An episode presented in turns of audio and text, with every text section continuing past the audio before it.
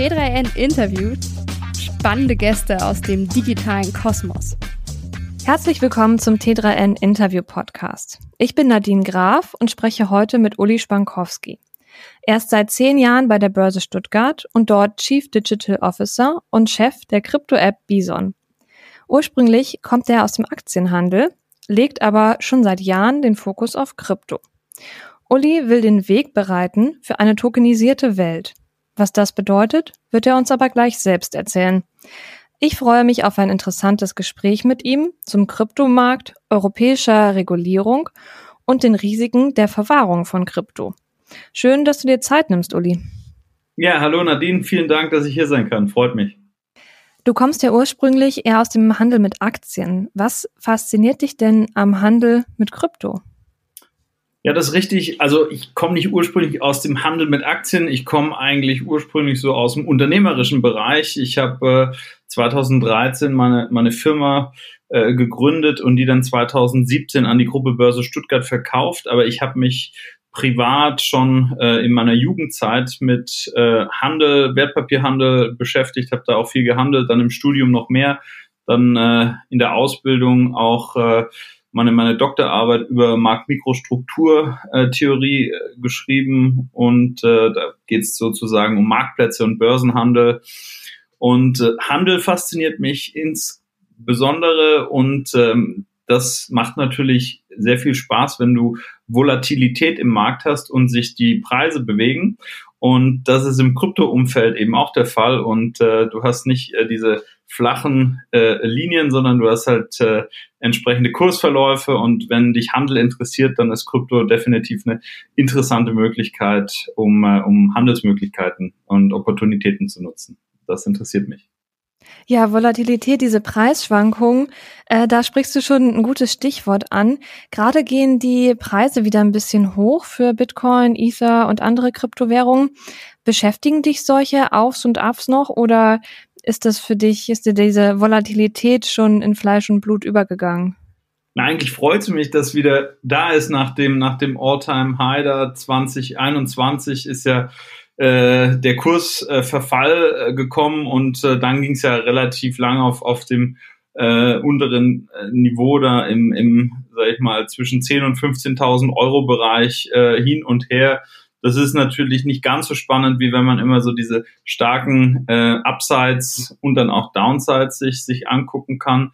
Ähm, ich glaube, wenn man im Kryptomarkt unterwegs ist, dann sollte man sich auf so Volatilitäten einstellen. Mich ähm, interessiert das, also ich, ich finde es eher positiv, weil es natürlich Handelsmöglichkeiten sind, auf die man reagieren kann und beispielsweise die Produkte, die wir anbieten, ähm, auch die Kunden, die auf diesen Produkten unterwegs sind, wie äh, jetzt Bison, ähm, die freut das natürlich auch, weil die handeln dann aktiv ähm, und nutzen die, die Marktgegebenheiten.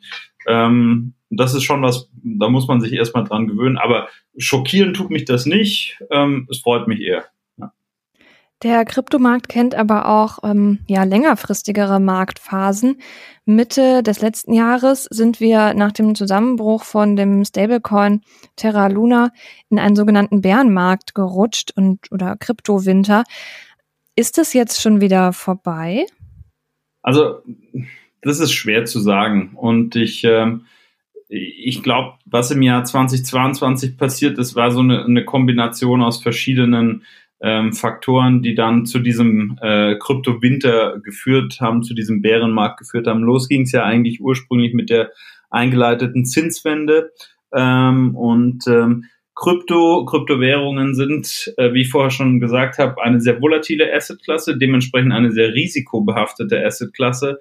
Und die Investoren, ähm, insbesondere auch institutionelle Investoren in dem Bereich, mh, fahren entsprechend große Risiken, wenn sie in diesem äh, in dieser Assetklasse unterwegs sind. Und äh, das bedeutet, äh, wenn sich die Zinsen dann ändern und eine sozusagen interessante Alternative bieten, wo man auch äh, Kapital für eine bestimmte Zeit einfach mal mit weniger Risiko parken kann, dann äh, wird das auch gemacht und das hat man gesehen. Es floss mehr und mehr Investitionen, die in diesem Kryptobereich äh, waren, flossen ab und gingen eher in die, in die Zinsprodukte rein. Da hatte man auch eine relativ hohe Korrelation beispielsweise zu Tech-Aktien gesehen. die auch eine sehr risikohafte Anlageklasse sind. Und das war so der erste Schritt, dass äh, der erste Kursrutsch ein, ähm, also eingetreten ist. Und dann kam aber was, was jetzt, ähm, was ich eher als, als, als unschönen externen Schock bezeichnen würde. Das ist halt in dem Krypto-Umfeld ist die Regulatorik ähm, noch nicht ganz so weit wie im Wertpapierumfeld. Da wird sehr, sehr viel gemacht. Mika kam ja jetzt gestern final durch, da können wir später auch kurz drauf eingehen, sicher.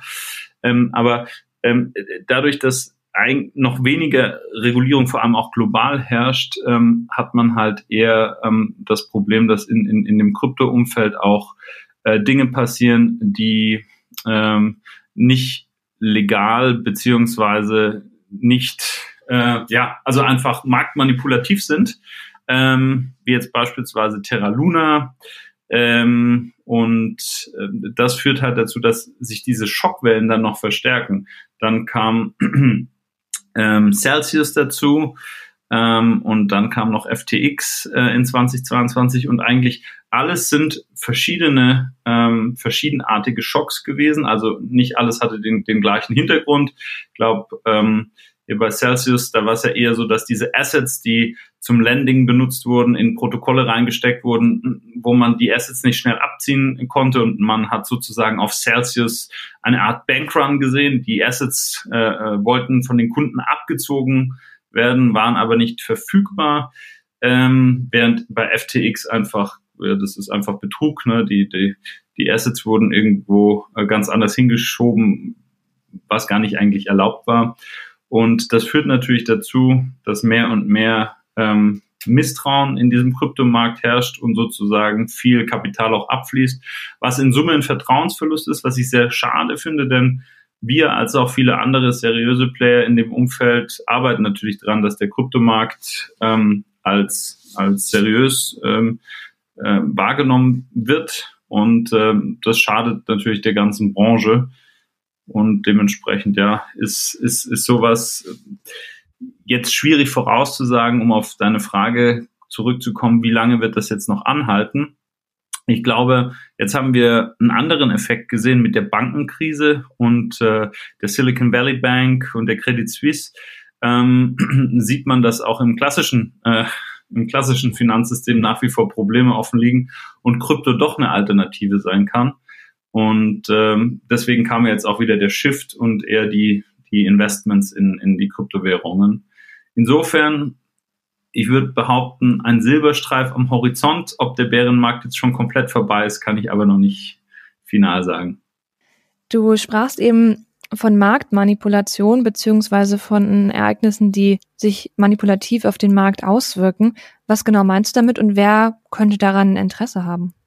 Also beispielsweise, wenn du dir ähm, die Geschehnisse rund um Terra Luna äh, äh nochmal anschaust, dann ist es ein, ein Stablecoin äh, gewesen ähm, äh, mit, ähm, mit ja, sozusagen einem algorithmischen System dahinter, der sozusagen immer ähm, seine Wertigkeit an den Dollar gepackt hat und automatisch ähm, immer wenn er überbewertet äh, war, verkaufte er ähm, gewisse äh, Bestände hintenrum, also zur Geldsteuerung und andersrum, wenn er unterbewertet war, äh, kaufte der Algorithmus diese Bestände zurück, so dass man so, so ein Dollar-Packing hat. Und ich habe natürlich, wenn ich weiß, wie dieses System funktioniert und ich weiß, dass ich mehr Kapital zur Verfügung habe als das System, das diese, diesen Pack sozusagen garantiert, nehmen wir mal an, ich weiß, ich brauche vier Milliarden an Assets, um gegen das System zu wetten, das nur zwei Milliarden groß ist, dann weiß ich eigentlich relativ sicher, dass ich gegen ähm, dieses algorithmische System gewinnen kann und äh, arbeite dann einfach ähm, ja, dagegen, was im klassischen Wertpapiermarkt als Marktmanipulation auch, auch gesehen würde und auch geahndet werden würde. Ähm, ich habe aber im, im Krypto-Umfeld ähm, aufgrund der fehlenden Regulatorik ähm, einfach keine Möglichkeit und keine Handhabe auf, auf solche ähm, Währungsmanipulationen. Die gab es früher auch im klassischen Bereich ähm, und im, im beispielsweise großer Fall war im, im Pfund Sterling äh, in den 80ern. Äh, aber das habe ich halt äh, dann im klassischen Wertpapier- und ähm, Währungsbereich gab es dann die Regulatorik, die das verhindert mittlerweile und auch bestraft und ahndet. Und das habe ich eben im Kryptobereich noch nicht. Aber das kommt jetzt eben peu à peu. Ja. Und ich bin auch sehr froh, dass das kommt, weil es zieht eben Risiken und äh, ähm, aus der, aus, aus der Marktsituation und aus, aus dem Markt raus und gleichzeitig stiftet Regulatorik Vertrauen und gibt Rahmenparameter, wie man sich verhalten kann. Und dementsprechend äh, ist es allerhöchste Zeit, dass, äh, dass da was getan wird. Nur ist der Kryptomarkt eben auch global und mit globalen äh, Regulierungen ist es immer schwierig. Die sind ja immer relativ geografisch irgendwann mal begrenzt. Ja, und jede, jeder Staat oder jede Staatengruppe hat sozusagen ihre eigene Regulierung. Und da wird auch noch einiges passieren müssen. Hm. Jetzt sprichst du von besonders großen Playern, die ähm, ja große Auswirkungen haben können auf den DeFi-Bereich, also auf den Bereich von dezentralen Finanz, vom dezentralen Finanzwesen, wo zum Beispiel Stablecoins mit dazugehören. Welche Macht haben denn dort private Anleger?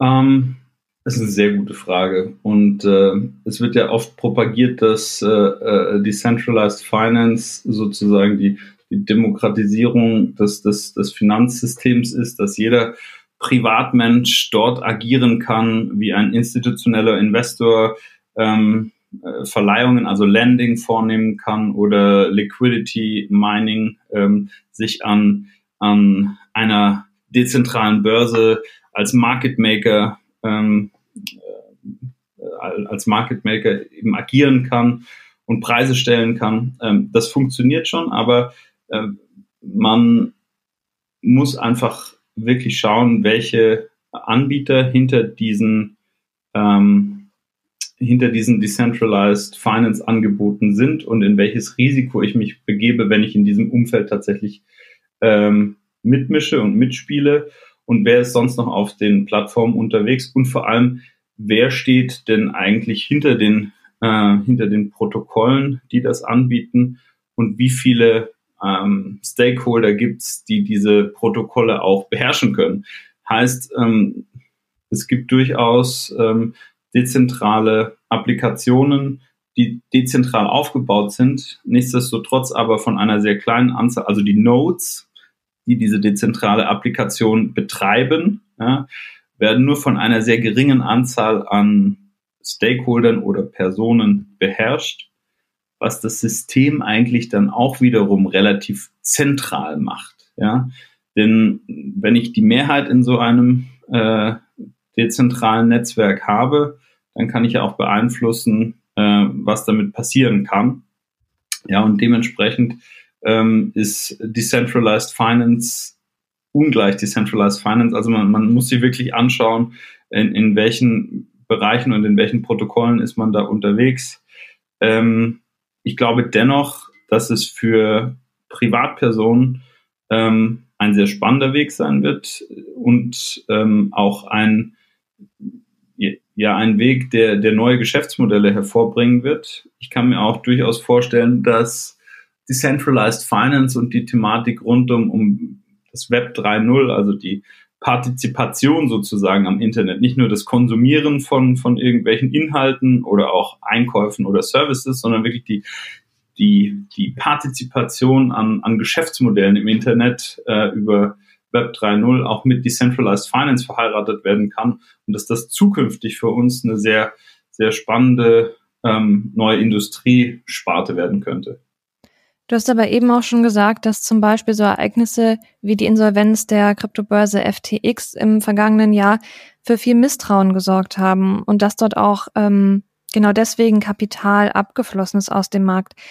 Jetzt haben wir gerade ähm, in Europa eine neue Kryptoregulierung bekommen und auch eine der ersten ähm, so umfangreichen Regulierungen auf der ganzen Welt. Kann eine solche Regulierung denn das Vertrauen wiederherstellen?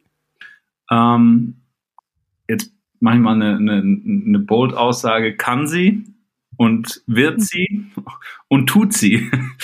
Und wie? Ich glaube, der, der ganze, also der, der Kryptomarkt hat sich ja über die letzten Jahre auch äh, sehr stark entwickelt. Zuerst ähm, in der Entstehung war, war es natürlich sehr, sehr Retail getrieben und äh, Privatmenschen sind im Kryptomarkt unterwegs gewesen. Du hast im Krypto-Umfeld auch eine, eine sehr starke Entwicklung der Usability gehabt. Also wenn du dich jetzt mal fünf oder sieben Jahre zurück äh, erinnern magst, wie kompliziert es damals war, äh, Kryptowährungen zu kaufen, zu wissen, wie du die selber speicherst und dir die Informationen dazu äh, beschaffen kannst, äh, zum Status jetzt, wo es wirklich einige große, sehr seriöse Anbieter gibt, die dir den Zugang zu Kryptowährungen ermöglichen und auch das Speichern von Kryptowährungen, also die Verwahrung, ähm, dich dort äh, unterstützen, entweder bei der Eigenverwahrung als auch bei der, bei der Fremdverwahrung.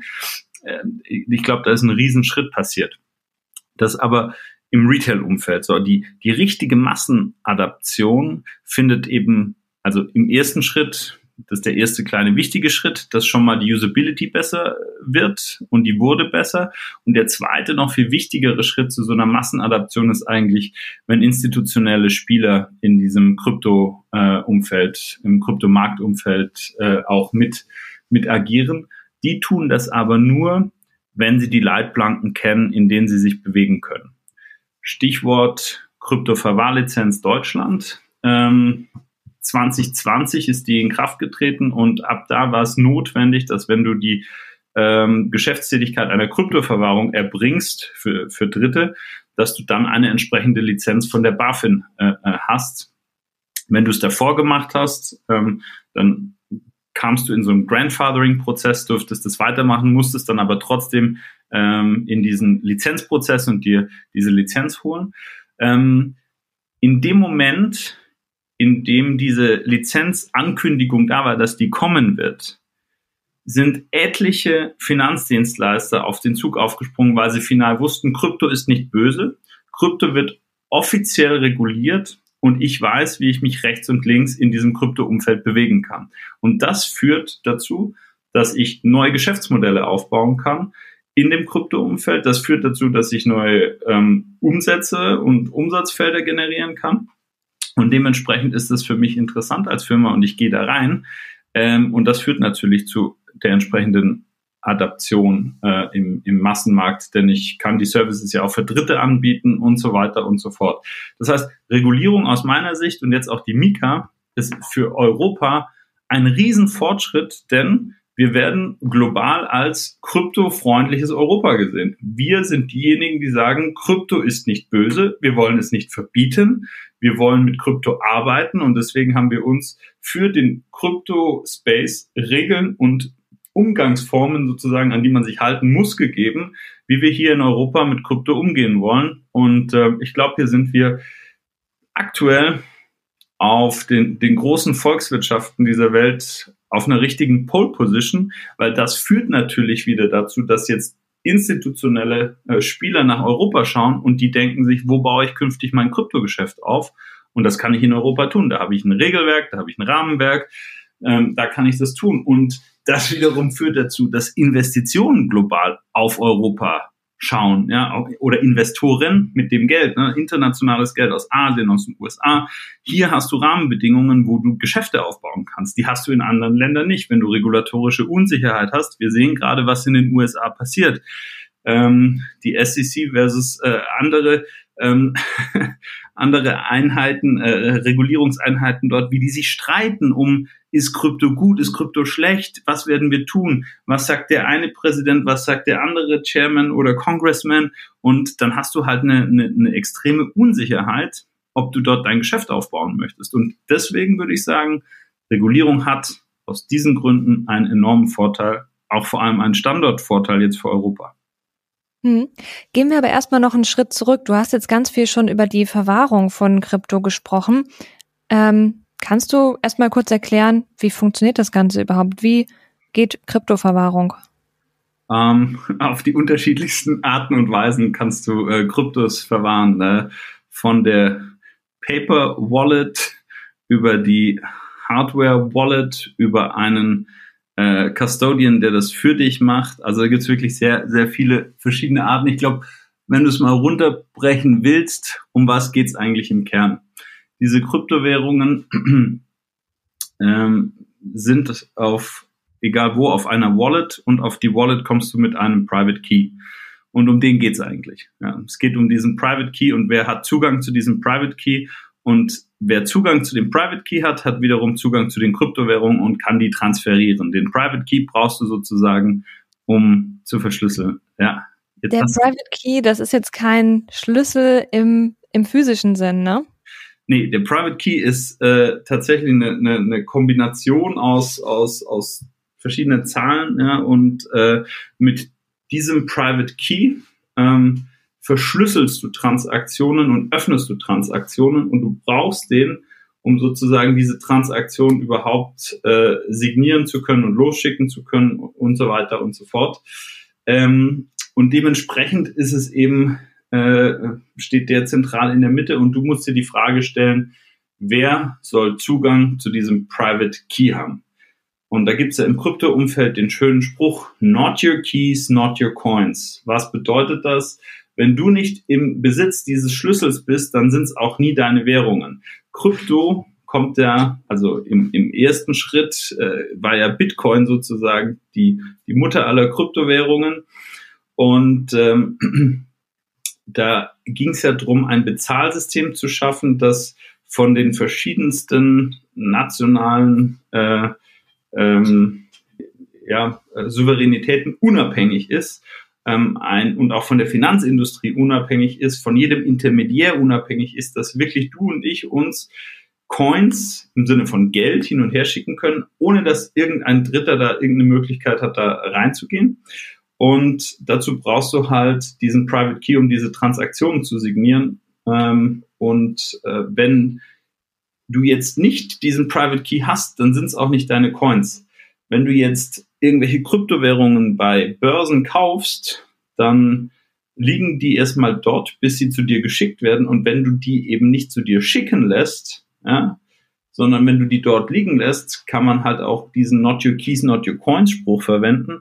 Dann weißt du halt nicht, was passiert mit dieser Börse. Ja, ähm, geht die bankrott? Ähm, werden dann die, die, die Werte irgendwo anders für genutzt oder, oder, oder.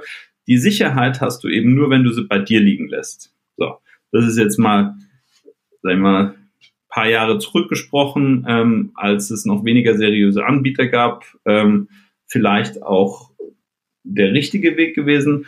Heute würde ich immer behaupten, ist der richtige Weg nicht Eigenverwahrung oder Fremdverwahrung, sondern was glaubst du, was du dir zutraust. Ja?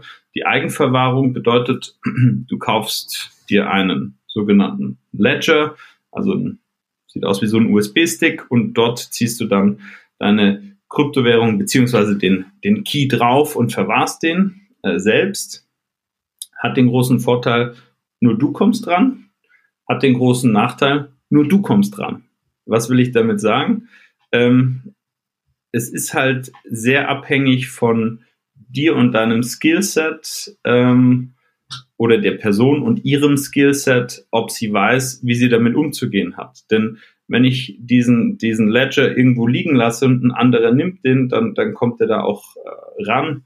Und ähm, wenn andersrum ich niemanden Zugang zu diesem Ledger gebe, dann sind die Assets halt auch für immer und ewig auf diesem Ledger, aber gar keiner kommt dran. Im schlimmsten Fall werde ich vom Bus überfahren und der Ledger liegt da mit Hunderten von von Bitcoins rum, ja, und ich kann ähm, niemandem die Möglichkeit geben, da ranzukommen, weil keiner meinen Private Key kennt, weil keiner da rankommt. So, dann kann, kann ich halt leider auch nichts machen. Und deswegen ist diese Verwahrung ähm, eine Sache, die im Prinzip jeder mit sich selbst ausmachen muss und man muss überlegen, wenn ich einen Partner habe, wie jetzt die Börse Stuttgart oder die Bison-App der Börse Stuttgart, ähm, vertraue ich diesem Partner und ähm, gehe ich davon aus, dass die äh, die Verwahrleistung besser erbringen können als ich. Oder glaube ich halt, ich kann das selber sehr gut. Ich habe auch so, so, so Backup-Konzepte. Was, wenn mir was passiert? Ja, weiß meine, meine Frau, meine Freunde, wissen die Bescheid, wie, wie man da rankommen kann. Ähm, ja, und das, das sind, glaube ich, Fragen, die man sich stellen muss, um zu entscheiden, wo möchte ich meine Kryptos verwahrt haben. Hm. Das bedeutet, du hast jetzt gesagt, halt diese Selbstverwahrung nennt man auch Self-Custodial, ähm, Self-Custodial Wallets gibt's dann. Ähm, hat ja schon einige Risiken. Aber wie ist das denn, wenn ich meine Token fremd verwahren lasse? Genau, auch da gibt es, wie gesagt, Risiken. Es kann natürlich immer auch bei, ähm, bei, bei der Fremdverwahrung äh, was passieren. Das hattest du ja die letzten zehn Jahre mal zurückgeschaut. Ähm, da haben äh, äh viele die Coins bei den Börsen liegen lassen und die Börsen waren halt alles andere als ähm, institutionell ausgebildete, ähm, professionelle ähm, Dienstleister. Das waren halt oftmals sehr ähm, ja, Startup-mäßige äh, Firmen, die da hochgezogen wurden. Da wurde auf sehr viel ähm, Acht gegeben, allerdings nicht zu viel auf Sicherheit. Das heißt, die Börsen wurden gehackt oder kompromittiert oder noch viel schlimmer, es gab intern einen Diebstahl sozusagen, dass die Leute, die intern bei diesen Börsen sitzen, die Assets abgezogen haben und abgehauen sind. Also das gab es alles schon. Und ähm, wie gesagt, ich glaube, jetzt um den Schulterschluss wieder zurück zur Regulierung zu führen, die Regulierung äh, verhindert keinen, keinen Betrug, ja, aber sie gibt auf jeden Fall sehr viele Rahmenparameter vor. Und ich glaube, das verstehen auch nicht alle oder nicht allzu viele. Regulierung heißt ja nicht nur, dass ich Gesetze habe und Gesetze einhalten muss, sondern Regulierung gibt ja auch ganz viel prozessual vor, wie ich im Prinzip eine Verwahrung aufbauen muss, wie ich beispielsweise eine Trennung zwischen Entwicklung und Operations habe, dass ich Vier-Augen-Prinzipien einführe, dass diese Vier-Augen-Prinzipien nicht nur irgendwie auf Papieren stehen, sondern die Regulatoren kommen ja und prüfen und schauen sich die Prozesse an und sagen, zeigt uns, wie ihr das macht. Und wenn es dort Auffälligkeiten gibt, dann gibt's aber ganz schön eins auf den Deckel, ja. Und das kann ja bis zum Entzug der Lizenz und dann zum, zum Ende der, der Geschäftstätigkeit kommen, äh, äh, wenn man, wenn man sich nicht an diese Regeln hält. Also das ist ja nicht nur so, äh, schreibt einer ein Gesetz und dann muss man sich dran halten vielleicht oder vielleicht nicht. Das ist ja Quatsch. Also so funktioniert Regulierung nicht. Ähm, ich glaube, das ist was diese diese nette Vorstellung an, an Regulierung, die sich viele denken, ja, da schreibt halt irgendeiner im Buch was rein und dann hofft man, dass alle dran glauben und sich dran halten. So funktioniert es nicht. Da gibt es ja wirklich Kontrollen. Es gibt einmal im Jahr ähm, bei einem regulierten Finanzdienstleister ähm, ein, ein, eine Wirtschaftsprüfung, eine externe äh, Wirtschaftsprüfung, die sich im Prinzip dann äh, die ganzen Prozesse anschaut, sich die Bücher anschaut ähm, und guckt, ob wirklich auch alles da ist, wo es sein soll. Und das ist Regulierung und ähm, das wiederum führt dann natürlich dazu, dass ich in diesem Verwahrumfeld ein sehr professionelles und entsprechend auch vertrauenswürdiges System habe, wo ich sage, naja, so der Börse Stuttgart, ähm, die werden definitiv technisch ähm, diese, diese Vorgaben und hoffentlich mehr als nur die Vorgaben einhalten, um meine Coins sicher zu verwahren. Das Schöne bei uns jetzt aber beispielsweise wäre, dass wir dich null dazu zwingen. Ja, du kannst mit uns verwahren, du musst aber nicht. Du kannst auch diese Coins, die du bei uns kaufen kannst, dir selbst auf dein eigenes Wallet übertragen, wenn du der Meinung bist, ähm, du ziehst es lieber auf ein Ledger oder schreibst dir deinen dein Code irgendwie auf Papier und legst es in Tresor, das kannst du da alles machen. Mhm. Das ist komplett dir überlassen. Bedeutet aber, wenn ich jetzt ähm, eben meine Coins nicht selber verwahren möchte, sondern äh, mir da einen Anbieter für suchen möchte, nehme ich am besten einen, der eben eine Lizenz hat und so lizenzierter ähm, Kryptoverwahrer sozusagen ist. Wie viele gibt's denn da in, in Deutschland? Also wie habe ich da eine große Auswahl oder wie sieht das aus? Also im Prinzip kannst du nehmen, wen du möchtest. Ähm, du, du kannst auch aus dem Ausland äh, irgendwelche Anbieter nehmen.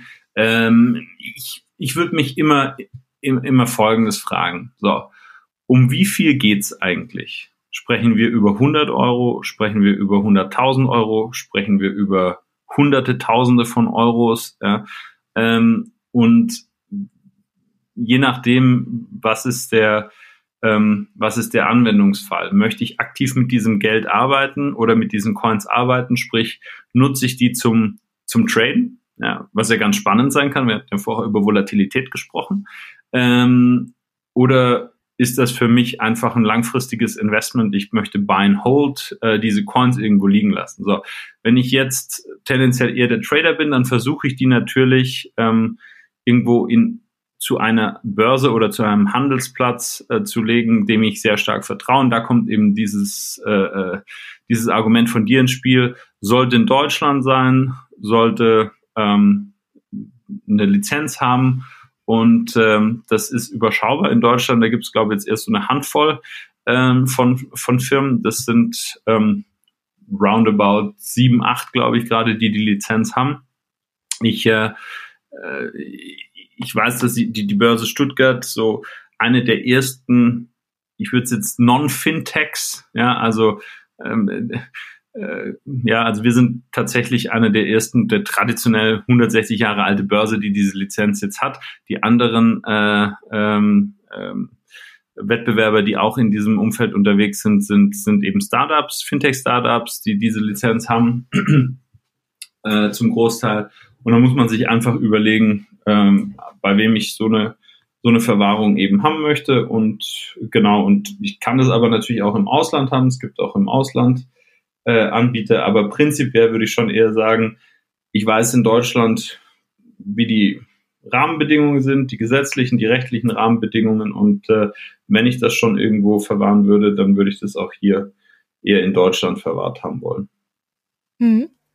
Jetzt ist es aber so, dass so eine Wallet ja eben nicht nur ein Lagerort für Bitcoins oder andere äh, Kryptowährungen ist, sondern die kann ja viel mehr.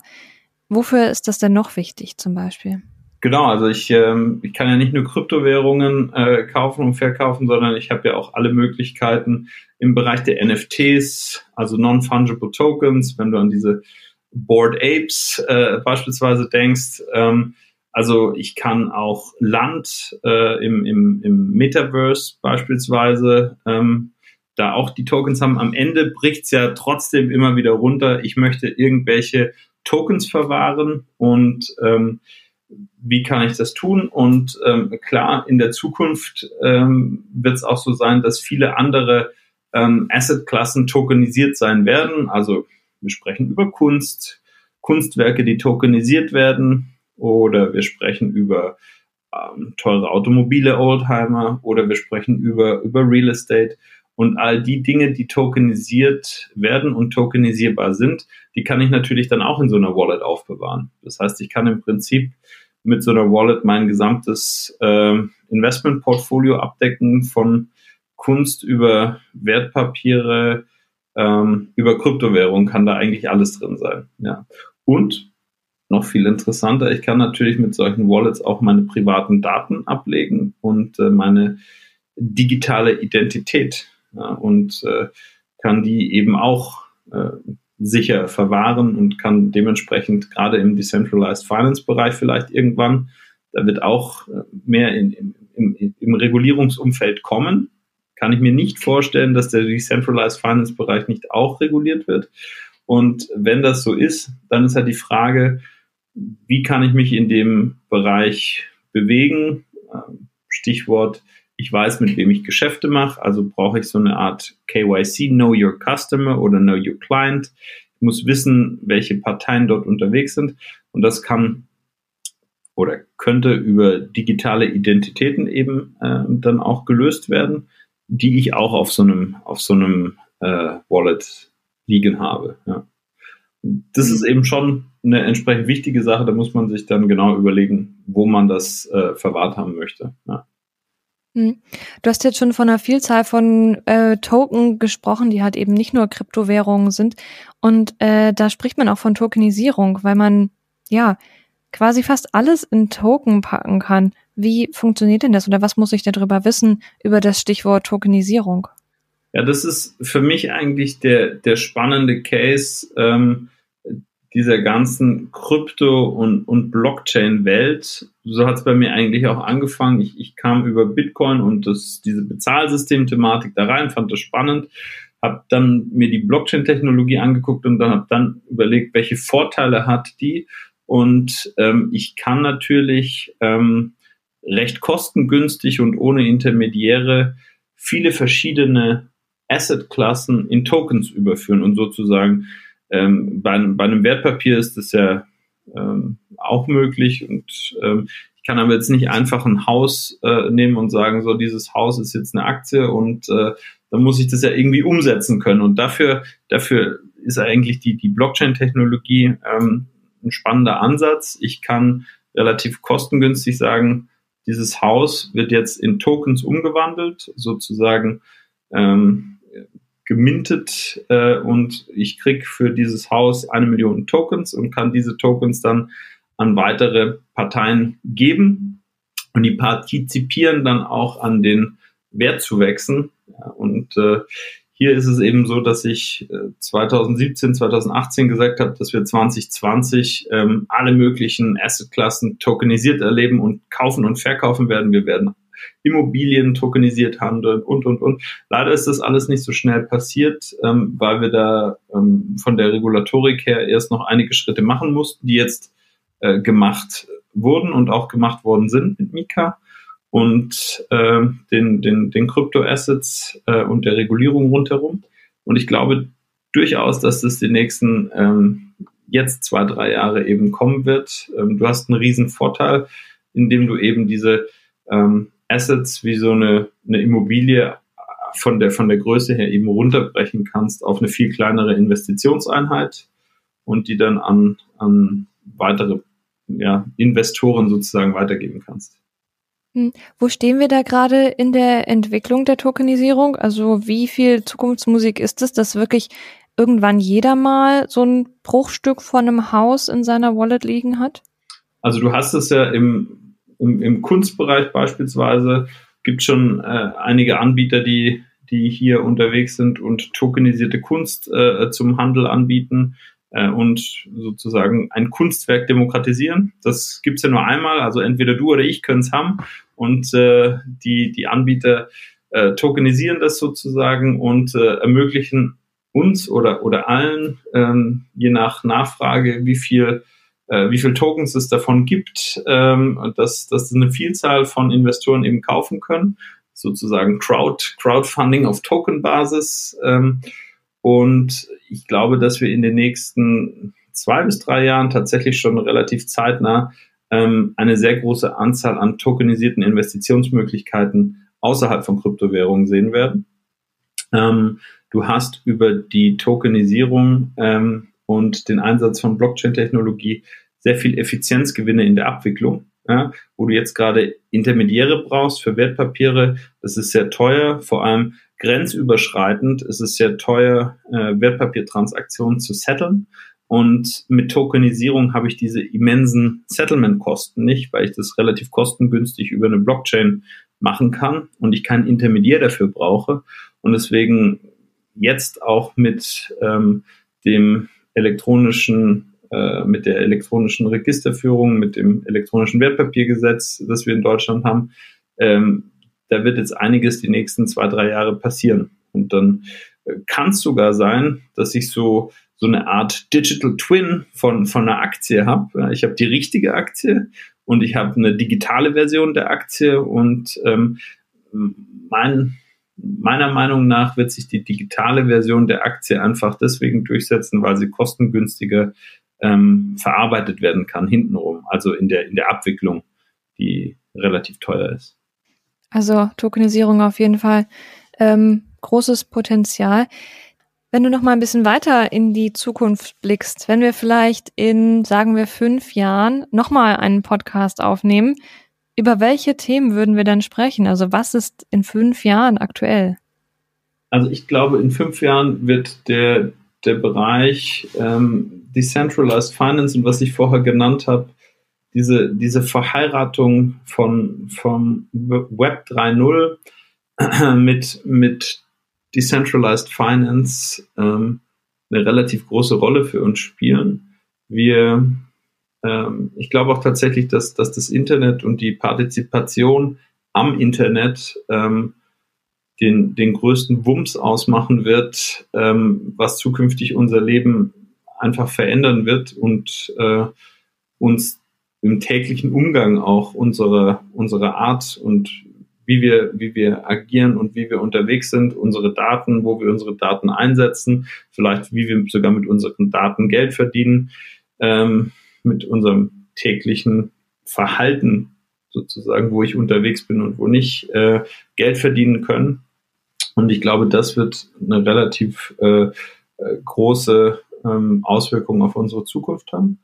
Und äh, wenn ich jetzt nur auf den, auf den klassischen ähm, Trading-Bereich, äh, wo ich ja viel, viel mache, unterwegs bin, dann glaube ich einfach, dass wir viel, viel, viel mehr Asset-Klassen äh, über Tokens handeln werden können und äh, dementsprechend eine größere Diversifikation unserer Portfolien möglich ist ähm, und ja auch die Möglichkeit zu haben, in Assetklassen rein zu investieren, wie beispielsweise Private Equity Fonds. Das sind ja äh, Dinge, die nur institutionellen Investoren zugänglich sind heute. Aber über Tokenisierung kann ich natürlich auch GmbH-Anteile oder äh, bestimmte Private Equity äh, Themen investierbar machen. Äh, und äh, das wird, glaube ich, für viele äh, ein recht spannender Anwendungsfall werden.